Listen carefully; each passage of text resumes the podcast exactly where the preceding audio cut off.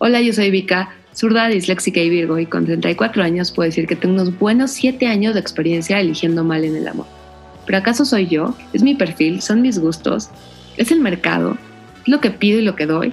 ¿De qué me salvé o qué tristemente dejé ir? ¿Es una convicción o una maldición? ¿Pero por qué carajos sigo soltera? 34 y contando es un podcast para intentar entender y exorcizar tus comportamientos, tus patrones y tus malas decisiones en las relaciones. Así que diviértete y empieza a aprender de lo ajeno. Ok, bienvenidas y bienvenidos a un episodio más donde se trata de que todos nos convertimos en clichés y todos al final de cuentas somos clichés. Y regresando a esta nostalgia noventera, había un juego en particular que se llamaba Línea Directa, que si lo jugaste, de hecho ahí lo debo tener en mi casa y lo voy a buscar porque es una joya. Antes de Bombo, antes de Tinder, existía un tablero para las mujeres y ahí sí, pues sí, perdón, no había una línea directa para hombres, pero donde vivías era muy básico. Era un tablero sencillo donde había como ciertos mundos, que era un gimnasio, una cafetería, un parque, una heladería, una playa y un cine. Y en esos como escenarios habían unas tarjetas, había hombres, Julio, Marcos, David, el nombre que quieras. Y había un teléfono en medio gigante con una especie de checkbox para ir tachando. ¿Y de qué se trataba el juego? De encontrar dónde carajos estaba tu crush. La frase más valiosa es, sé quién es, pero no te lo diré. Entonces tú pasabas toda la tarde de una puberta marcando a este teléfono, investigando quién era. ¿No? ¿Está en la cafetería? Sí. Ah, ok. ¿Es, ¿Es David? No, no es David. ¿Está en la heladería? Entonces el juego es bastante triste porque te hace un stalker en primer lugar, eh, una investigadora profesional y es sumamente basura. Pero bueno, este juego, si hiciéramos una versión 2021 en pandemia, lo que quieras, ¿cómo sería línea directa. ¿Por qué empiezo con esto? Porque todos los clichés tenemos como su par, ¿no? Tenemos como su, su compañero de juegos o de desgracias. Entonces, en vez de tener la cafetería, el gimnasio, el parque, la heladería, la playa y el cine, aquí están mis humildes em, versiones de línea directa, versión 2.0. Obviamente tenemos, si mantenemos el, tema de la playa, Em, sería una especie entre Tulum, Acapulco, ¿no? Y los personajes, pues bueno, estaría el güey que sabe yoga, el que es medio fitness, el vegano, el surfero.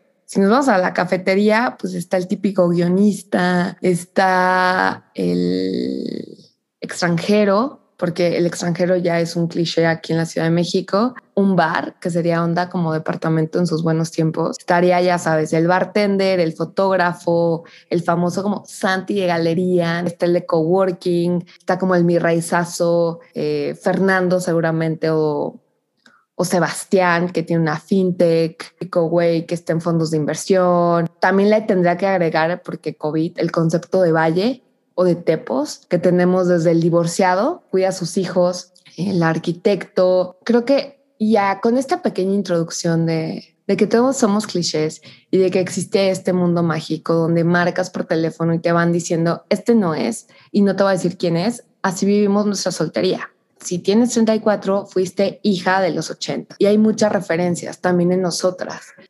Y creo que es porque los noventas están ahora extrañamente de moda. ¿Qué es lo bueno y lo malo de un cliché? los clichés nos han marcado el uso y costumbres de muchas generaciones, de patrones de conducta y de formas en las que nos tenemos que comportar. Es más, nos han guiado a decir como cómo te deberías mover en un grupo.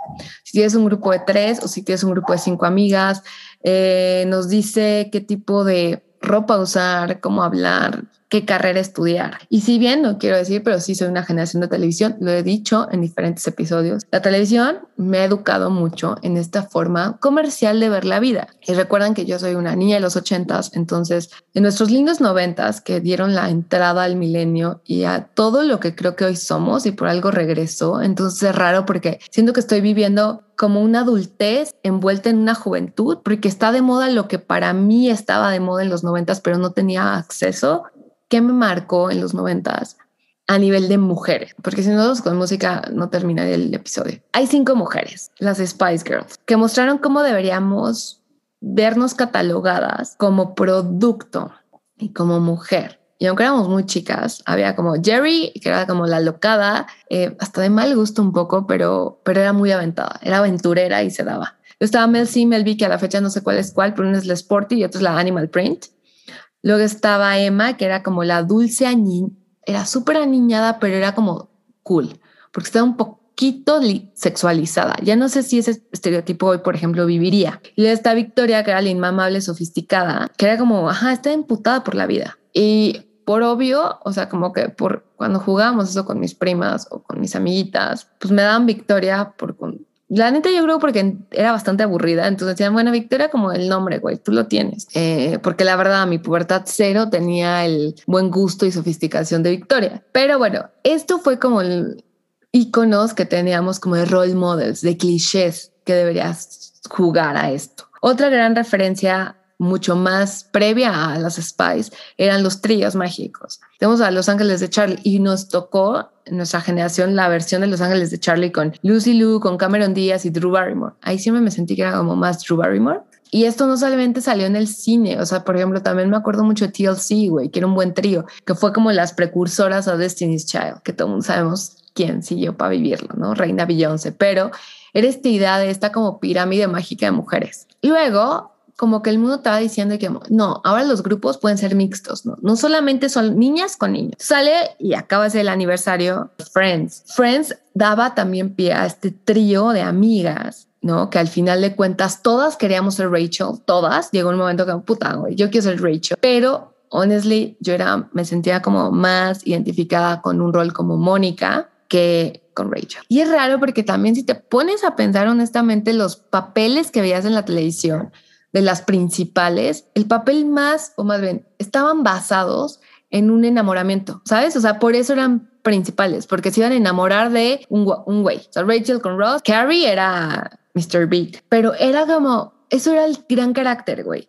Eso era su gran desarrollo. Mientras las otras, las actrices secundarias, tenían mucho más carnita. Y eso como que me ha costado trabajo justificar o entender, ¿no? Las de soporte tienen más sabor. ¿Por qué? Porque tenían que justificar su estancia por sí mismas. Entonces, suena horrible lo que voy a decir, perdón, pero volvemos a lo mismo de las solteras a veces tienen más consistencia, o sea, que tienen como más profundidad porque pues, nada más están solas y tienen que tener una personalidad más relevante a que el cliché de la historia de amor me quiere o no me quiere. En fin, me voy a ir por otro lado. Eh, se los juro que voy a llegar a un punto con esto. Luego, como les contaba, eh, en esta especie de Friends, también esta diversificación de roles, también llegan los Power Rangers, ¿no? Y luego fue como más sofisticado esta idea de grupitos de bolitas. Vimos a los Gossip Girls, Laguna Beach, Real World, que era un poco más alternativo, que esté la idea entre Big Brother. pero nacen los clichés, los hacen, es reflejo de alguien como tú, o es porque mercadológicamente hay un interés de consumo. Entonces, ¿cuál es la fórmula de un cliché? ¿Cómo empieza un cliché? Es algo que observas y dices, ah, esto es un patrón, esto es una tendencia, entonces vamos a hacer un personaje basado en esto. O sea, piensen que hace sí, 20, 15 años, Nueva York era la ciudad, ¿no? Era la ciudad. Y era todo este glamour y este eh, ciudad cosmopolita y desde los quemados, que ya no, los innombrables como Woody Allen, vendió a Nueva York, como todas las series sucedían en Nueva York y era el lugar más trendy. Sexo en la ciudad. Hay un momento donde todo el mundo queremos ser Carrie y después dijimos, dijimos que insoportable ser Carrie. Entonces prefiere ser una Samantha y yo creo que cada vez muestra de que tu feminismo, comillas, va abriéndose o ha evolucionado cuando dices, ya no quiero ser Carrie, yo quiero valorar a Miranda y entender por qué Miranda se casa con un pendejo, güey. Porque ahí hay un gran error de un personaje. Miranda no tenía que haberse quedado con eso. Tenía que haber sido una gran chingona. Pero también está bien, güey. La gente puede cometer errores y Miranda es un gran ejemplo de decir, puede ser inteligente y también puede ser un cagador en el amor. Luego hemos seguido década tras década, llega esta serie, también HBO siempre le ha dado, güey. O sea, hizo Girls en su momento, nos enamoramos con eso, pero siempre hay un cliché, siempre hay un role model para seguir y para entendernos y para ponernos esta etiqueta de que somos parte de algo. Cuando llegas a los 30, ish, adivina qué, te ves al espejo y bienvenida, te has convertido en un cliché. Y sí lo digo abiertamente, todos somos clichés, nos guste o no nos guste. O bueno, habrá algunos que de verdad aplausos porque son gente de verdad muy libre, pero lamentablemente una se ha convertido un poco en un producto. Y eso que si se fijan, no he tocado el tema de los influencers porque ni siquiera, o sea, no, no, no, para mí no. Son parte de una generación, son como los modelos, ¿no? Como las superestrellas, pero no son los clichés, no son esos personajes narrativos, son nada más testimonios de una, una población. Tomando en cuenta esto, que te has convertido en un cliché, tal vez estamos en el entendido que caímos en una dimensión paralela, ¿no? Con todo este pedo de la pandemia, el calentamiento global cada vez, los gobiernos, o sea, la puta vida nos está demostrando que, güey, somos un cliché extraño. Hay cosas que ya sabemos que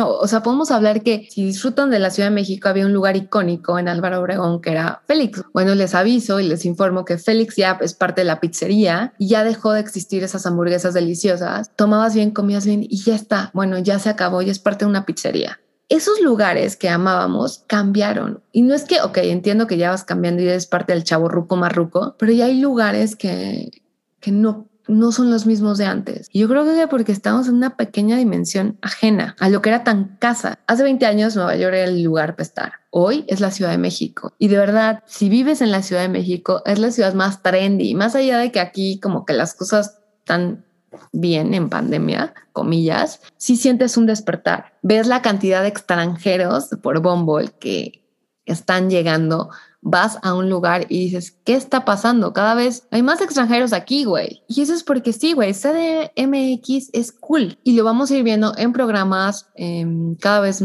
por algo también Netflix vino aquí a promoverse y tener oficinas, porque más allá que los contenidos latinos y el reggaetón ahora es el nuevo pop, México está de moda. Y con eso también los clichés de los personajes que estamos viendo. Y yo sé que va a sonar sumamente egocentrista. Pasó, estaba con unos amigos y cenando y dos de ellos son escritores. Estamos peloteando así de que un personaje para, ¿qué pasaría para una serie? Y salió, salió, le dije, güey, pues estaría cagado que fuera tarotista y que tuviera un podcast que se llamara 34 y contando. Y se caga risa un guionista y me dice, no mames, es que eso no se puede, es demasiado cliché. Y se caga mi amigo y le dicen, güey, la acabas de matar. Ella eso es lo que hace, es tarotista, es cliché, o sea, es tarotista, es, trabajo en agencias y ahora tiene un podcast y se cae recibe perdón. Y dije, no te apures, gracias, me acabas de dar una gran flor. Me he convertido en mi propio cliché, que es más, que si lo pones en un papel, un productor te va a decir, esto es demasiado, o sea, abusaste del cliché, quítale algo, güey. no puede ser así el personaje. Se me hizo muy cagado y por eso decido que mis amigas somos un cliché. Yo tengo una amiga vegana amante de los tenis, coleccionista de tenis, que tiene un pub y que obviamente vive en Álvaro Obregón y que ama los tatuajes. Podría ser un personaje. También tengo con una amiga que es escritora, eh, comediante y que vive en el bosque. Tengo a mi amiga estratega que está en startup de fintech y así podría irme. Tengo directoras de marca así globales que ahora cambiaron su mundo, dieron su 360 y ahora tienen una panadería o cuentan con un centro de yoga, porque ahora sí son los personajes. Y bueno, si hablamos de hombres, eh, ¿por dónde empiezo? No, ya he platicado mucho de los clichés. Es casi, casi voy a hacer todo un episodio de los 35 hombres que tienes que cuidarte en tu vida. Ya ver, está bien, somos una generación hecha caricatura. Todas las generaciones acabamos siendo eso, una caricatura, un símbolo de barato, no barato, profundo o superficial, pero lo somos. Y es lindo ser cliché, claro, pero llega una edad y eso yo creo que es la crisis que me está pasando, de que dices, puta, es una fantasía, pero, pero, ¿y luego qué? Están en un personaje y luego, ¿dónde está la sustancia? ¿Cuál es el final de temporada o cuál es el inicio de algo más tangible? Creo que es súper duro y sin sentirme me voy a deprimir ni nada, pero somos también o me siento yo, es una generación que sí nos aburrimos muy pronto, más allá de la teoría del control remoto. Creo que todo lo que estamos viviendo, vivimos muy rápido muchas cosas, pero siempre ha pasado así, o sea, pregúntale a cualquier persona, hasta un baby boomer lo va a sentir igual. Y aunque me sigo manteniendo como entusiasta y me busco como el eye candy para tener una sonrisa y nos metemos en otras cosas para keep it going, o sea, para seguir, a veces es cuando dices como, ¿Qué pasó en la vida de Friend? Vimos la reunión y todos son exitosos los actores. ¿Pero realmente Mónica y Chandler seguirían juntos? Por favor, yo me queda claro que Rachel le pidió el divorcio al año a Ross Y el hijo de Ross, el primer hijo, tuvo serios pedos de abandono cabrones que ni Emma pudo controlarlos. Entonces, y ni hablemos de Joey. ¿Cuál es el final de un cliché? Hacia dónde tendrá que girar. Y como les dije, amo, nos ha movido mucho el año. Me ha movido a mí más este año que el año pasado. Como que el año pasado siento que estábamos en un mood de seguir, o sea, de sobrevivir. Y ahora hay como esta parte de estabilidad extraña que estás esperando cuando viene el putazo. ¿Cómo vamos a regresar cuando las cosas cambiaron? Y si bien hay que adaptarnos, pero, pero es como les decía, Félix, yo quería mis hamburguesas y ya no voy a poder. Y sé que son tonterías, son cositas muy chiquitas, pero me he dado cuenta que estoy envejeciendo. Porque que te cueste el cambio es reflejo a que estás envejeciendo, que te estás aferrando. Por eso también siento que los 90 están de moda, porque fue una época donde teníamos esta añoranza de todo es posible porque tengo 15 o 12 años. Y a veces pienso, aquí entre nos, ¿cuál sería mi siguiente cliché? Yo creo que lo que algunas personas viven, sueñan otras. Algunos le sufren, otros le tocan vivirlo, otros. Y para cerrar, podemos vivir el cliché que quieres o puedes acabar siendo un cliché de alguien más. Te toca vivir ese episodio. Disfrútalo, gózalo. Por mucho tiempo mi fantasía fue la serie de Mad Men. Penny era como mi crush. Yo quería ser Penny y tal vez alguien podrá decir que hasta fui como una versión muy a la mexicana de las chavitas de PR de The Hills o una versión muy fresa de Samantha de Sex and the City. Al final, así, hoy en día, hoy a mis 34, a punto casi en dos meses de cumplir 35, me siento súper desconectada porque no veo cuál es la referencia de una Virgo, zurda, disléxica, tarotista, terapeuta de marca, soltera. Me pone súper nerviosa hacia dónde va mi vida, pero espero que siga pasando y que alguien que quisiera vivir este cliché me hablen y me digan qué carajo sigue, hacia dónde voy, porque últimamente me he sentido sin rumbo. Veo que todo mundo la tiene como ordenada, tiene como asegurado que quiere y yo hoy me siento muy perdida. Entonces a seguir escuchando qué pasa con estas reflexiones de crisis, de la temprana crisis de los 35. Y si tienen recomendaciones, por favor, saben dónde escribirme. Eh, nos vemos hasta el próximo episodio y muchas gracias.